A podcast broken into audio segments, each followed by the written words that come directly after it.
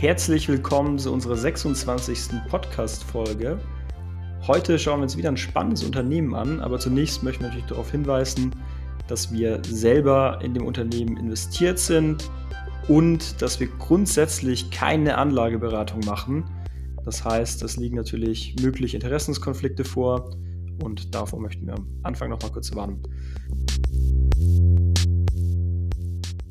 Ja, das Unternehmen, das wir uns heute anschauen, nennt sich Wall Street Online. Ich denke mal, einige von euch kennen das vielleicht auch so ein Stück weit, weil es eine bekannte Plattform ist mit börsenrelevanten Informationen.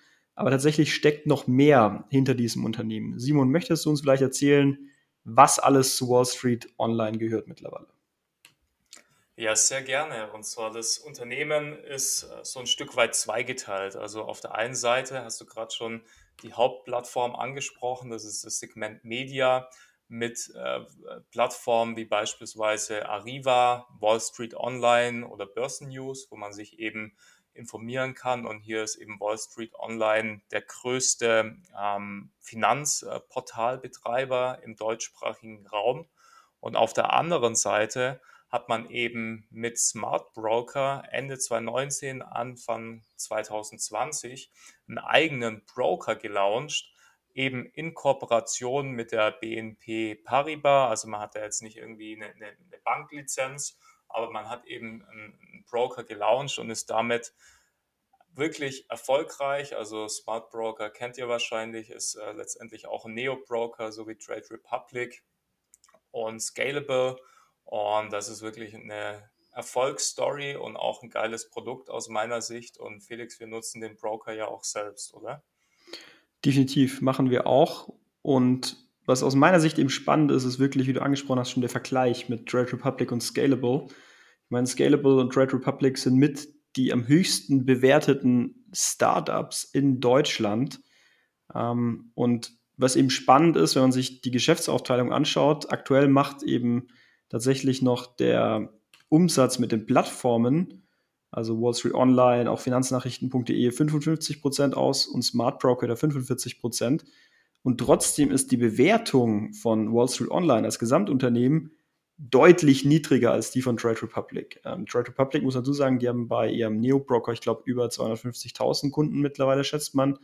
Wall Street Online hat etwa um die 150.000 Kunden. Trotzdem ist das Unternehmen an der Börse etwa mit 350 Millionen Euro bewertet und Trade Republic eben durch verschiedene Funding Rounds mittlerweile bei über 4 Millionen, Milliarden Euro ähm, Marktbewertung. Und äh, Scalable, die tatsächlich auch noch ein bisschen kleiner sind, werden auch über ähm, einer Milliarde, ähm, mit über einer Milliarde eigentlich aktuell bewertet.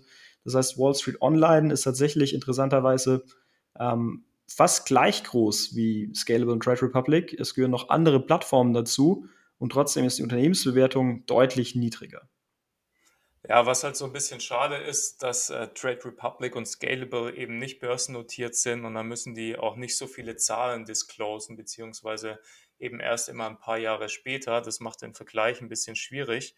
Aber ich meine, was bei äh, Wall Street Online natürlich auch noch ins Gewicht fällt, ist, dass man eben nicht nur stark wächst, sondern man ist eben auch profitabel.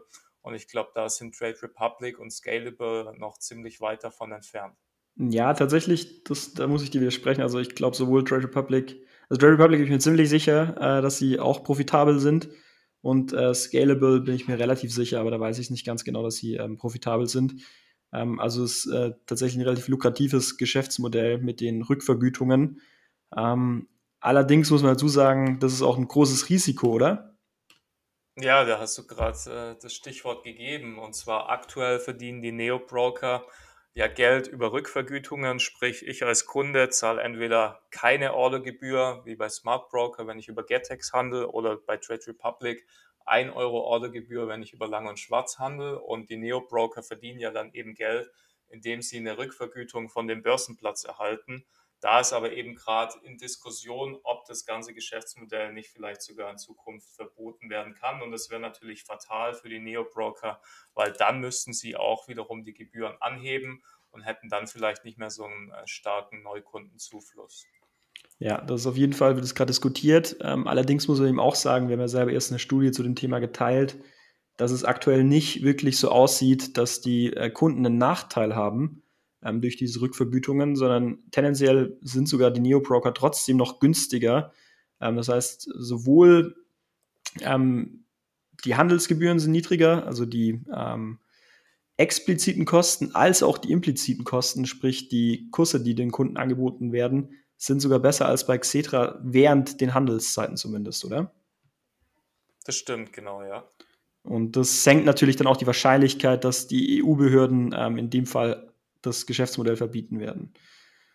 Ja, ja ähm, absolut. Ähm, wenn wir über das äh, vielleicht nochmal, wenn wir das nochmal vergleichen mit Trade Republic und Scalable, muss man vielleicht auch nochmal das Produkt anschauen.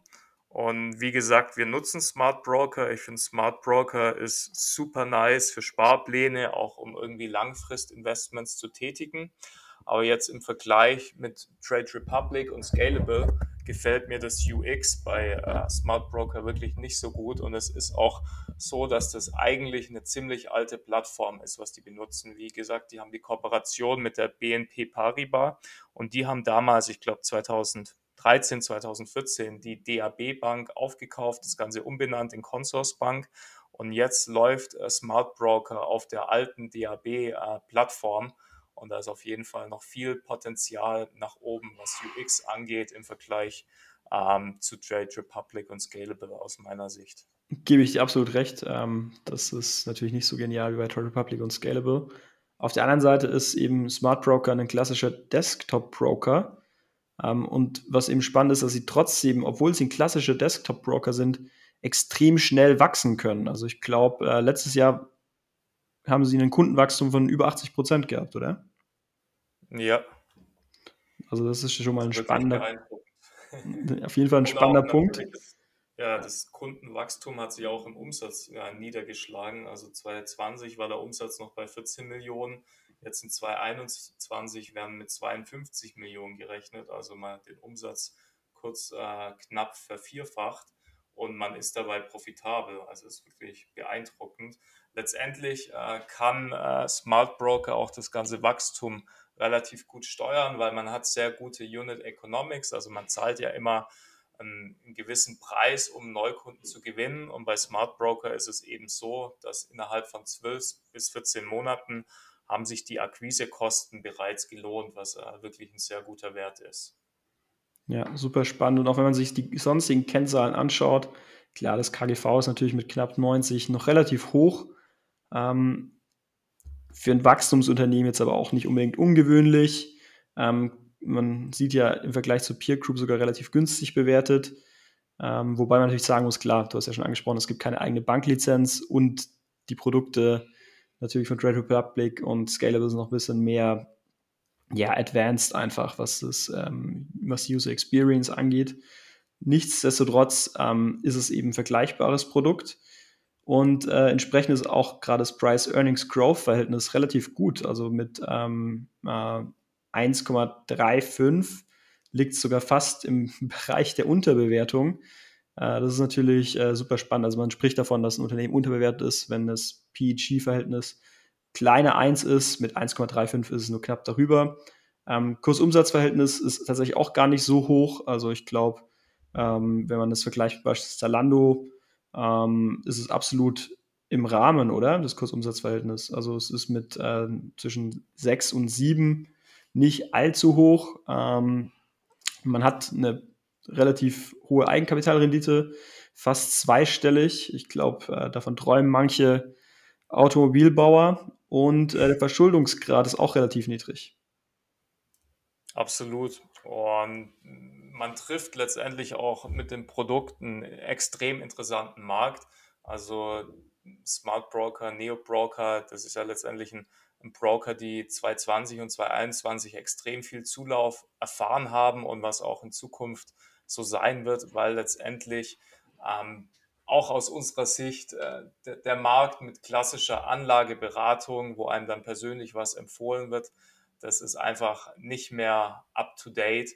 Und von dem her ist der Markt mit 10% Wachstum pro Jahr extrem spannend. Also ist der Execution-Only-Markt. Und bisher hat Smart Broker in Deutschland erst einen, sehr geringen An Marktanteil. Also erst ein Prozent aller Depots in Deutschland sind bei Smart Broker. Also zum einen kann man wachsen, indem Kunden zum Smart Broker wechseln, die noch nicht bei Smart Broker waren. Zum anderen natürlich auch, indem man Kunden erreicht, die bisher noch gar nicht investieren. Und da ist eben auch viel Wachstum möglich, weil bisher erst ähm, 18 Prozent des deutschen Geldvermögens in Aktien und Fonds investiert sind. Und das ist halt wirklich in Zeiten von Nullzins und Inflation ähm, noch viel, viel zu wenig und lässt einfach unglaublich viel Potenzial nach oben frei. Ja, gebe ich dir absolut recht. Ähm, und an der Stelle vielleicht auch nochmal ähm, ein Appell, dass man vielleicht auch mal, ja, wenn man tatsächlich noch viel Geld rumliegen hat auf dem Sparbuch, darüber nachdenken sollte, ob es nicht doch Sinn macht, ähm, ein bisschen was, gerade wenn man das Geld nicht kurzfristig angewiesen ist, in die Aktienmärkte packt, weil bei einer Inflation von 5% ja, schmilzt das Geld geradezu weg. Ich glaube, wir haben es heute auch erst wieder geteilt. Bei der Zielinflation von der, oder vorgestern, bei der Zielinflation von der EZB von 2% sind nach 50 Jahren, ähm, wenn man das Geldvermögen einfach nur auf dem Bankkonto hält bei 0% Zinsen, ähm, fast zwei Drittel des Vermögens weg. Und ähm, der einzige Weg tatsächlich, um das zu verhindern, ist tatsächlich ähm, in Assets zu investieren, die langfristig an Wert zu gewinnen, auch nach der Inflation. Und da gehören eigentlich neben äh, Aktien Immobilien dazu. Ähm, klar, es gibt noch andere Anlageklassen, da machen wir morgen noch einen Post dazu, und zwar Private Equity und Venture Capital, aber die sind aktuell nicht wirklich zugänglich mit einem relativ kleinen Vermögen. Selbst Immobilien braucht man eigentlich schon relativ große Vermögen. Aus unserer Sicht sind deswegen für die allermeisten Privatanleger nach wie vor Aktien die interessanteste Anlageklasse. Ja, und davon wird eben Smart Broker aus unserer Sicht äh, profitieren und damit dann auch äh, Wall Street Online. Die Analysten sehen das so ähnlich.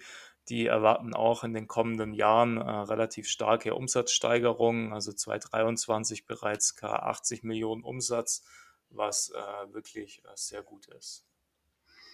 Ja, definitiv. Und wenn man sich auch die Prognosen anschaut, sieht es eigentlich auch ganz gut aus, oder? Also man rechnet mit deutlich mehr Gewinn äh, bereits im Jahr 2022. Äh, weißt du da die Gründe dafür, Simon? Ehrlich gesagt, nein. okay, ja, da sind wir mal gespannt, äh, woran es liegen könnte. Ähm, ich denke halt, letztendlich wird es daran liegen, dass sich äh, die Kunden dann auch auszahlen, weil letztendlich die Kunden, die man bereits gewonnen hat, die bleiben ja hoffentlich der Plattform treu und äh, ja, wir werden dann einen gewissen Cashflow abwerfen, der dann auch das Betriebsergebnis erhöhen wird. Ah, stimmt natürlich. Man hat natürlich ein enormes Wachstum und nach etwa 12 bis 14 Monaten zahlen sich die Kunden aus. Das heißt, die Kosten werden reingeholt. Insofern dürfte dann wahrscheinlich von dem Wachstum vor im vergangenen Jahr vor allem dann die Zahlen im Jahr 2022 profitieren. Danach werden wahrscheinlich die Unit Economics wahrscheinlich ein bisschen schlechter werden und entsprechend ähm, ist auch eine Prognose dann mit einem gewissen, einem kleinen Gewinnrückgang äh, zu rechnen, aber der Umsatz wird weiter wachsen. Okay, dann macht das natürlich auf jeden Fall Sinn, äh, wenn man so betrachtet. Und ja, die Entwicklung vom Börsenkurs ist eigentlich auch relativ positiv seit dem Smart Broker Launch, oder? Ja, also der Launch war ja Ende 2019 und der Kurs ist jahrelang nur rumgedümpelt irgendwo im einstelligen Bereich. Und jetzt äh, steht er irgendwo bei heute wahrscheinlich 23, 24 Euro. Ähm, die haben jetzt letzte Woche noch eine Kapitalerhöhung angekündigt. Das hat dem Kurs ein bisschen äh, zugesetzt, aber ich glaube, heute ist er schon wieder nach oben, oder Felix? Ja, heute ging es schon wieder ein paar Prozent nach oben ähm, mit dem Gesamtmarkt, der sich auch relativ stark erholt hat. Ähm, ja, ich finde es echt ein, ein spannendes Unternehmen und wir haben sie tatsächlich auch in unserem Value Depot gekauft, oder? Genau, für uns war eben auch ausschlaggebend, dass wir einfach das Produkt cool finden. Im Vergleich zur Peer Group ist es eine relativ günstige Bewertung. Und wir haben sogar letzte Woche in einem anderen Zusammenhang mit dem Co-CEO von Wall Street Online selbst gesprochen fanden auch wirklich ihn sehr sympathisch und auch die Vision, die er für sein Unternehmen hat, richtig, richtig gut. Und äh, von dem her haben wir da letzte Woche zugeschlagen. Genau, wir sind gespannt, wie sich das Unternehmen weiterentwickelt. Und was eben auch noch lustig ist, muss ich sagen, so ein Stück weit, ähm, ist ja, dass man mit Arriva, die neben der ähm, ARD-Börse einer der größten Marktplätze sind äh, für Unternehmenskennzahlen, tatsächlich auch einen direkten Konkurrenten zu einer großen Instagram-Seite hat, oder? Wie heißt die dann? Ja, ähm, ich denke mal, viele wissen, wer gemeint ist, weil sie ja selber damit werben, dass sie einer der größten äh, Instagram-Seiten für Unternehmenskennzahlen sind. Aber ich das ist spannend ist eben. Mit, mit, A startet die Seite, oder? Ich glaube tatsächlich. Ähm, und hört mit okay. Aktien auf. Ähm, und mit Wall Street Online hat man quasi die Möglichkeit, in Unternehmen zu investieren, das zum einen in Konkurrenz steht, gerade zu der großen Instagram-Seite, die viele von euch kennen, und zum anderen ähm, aber eben auch in einen Konkurrenten von Trade Republic und von Scalable. Und das sind Broker, die wahrscheinlich viele von euch auch nutzen, wenn sie nicht selber auch Smart Broker nutzen, wie wir das eben auch tun. Ähm, ja, insofern sind wir relativ zuversichtlich, dass wir mit weiterem Wachstum rechnen können. Und wenn man sich die Fundamentalkennzahlen anschaut, ist es ein Unternehmen, das auf jeden Fall nicht zu hoch bewertet ist. Unsere Value-Bewertungskriterien, die natürlich letztendlich auf traditionellere Value-Aktien abzielen, fallen jetzt nicht optimal aus, aber trotzdem gibt es immer noch einen Kaufindikator von 44 Prozent. Das zeigt eben auch, dieser Kauf ist nicht ganz ähm, risikofrei. Auf der anderen Seite ähm, gibt es eben auch mehr Potenzial wahrscheinlich als bei anderen Value-Aktien.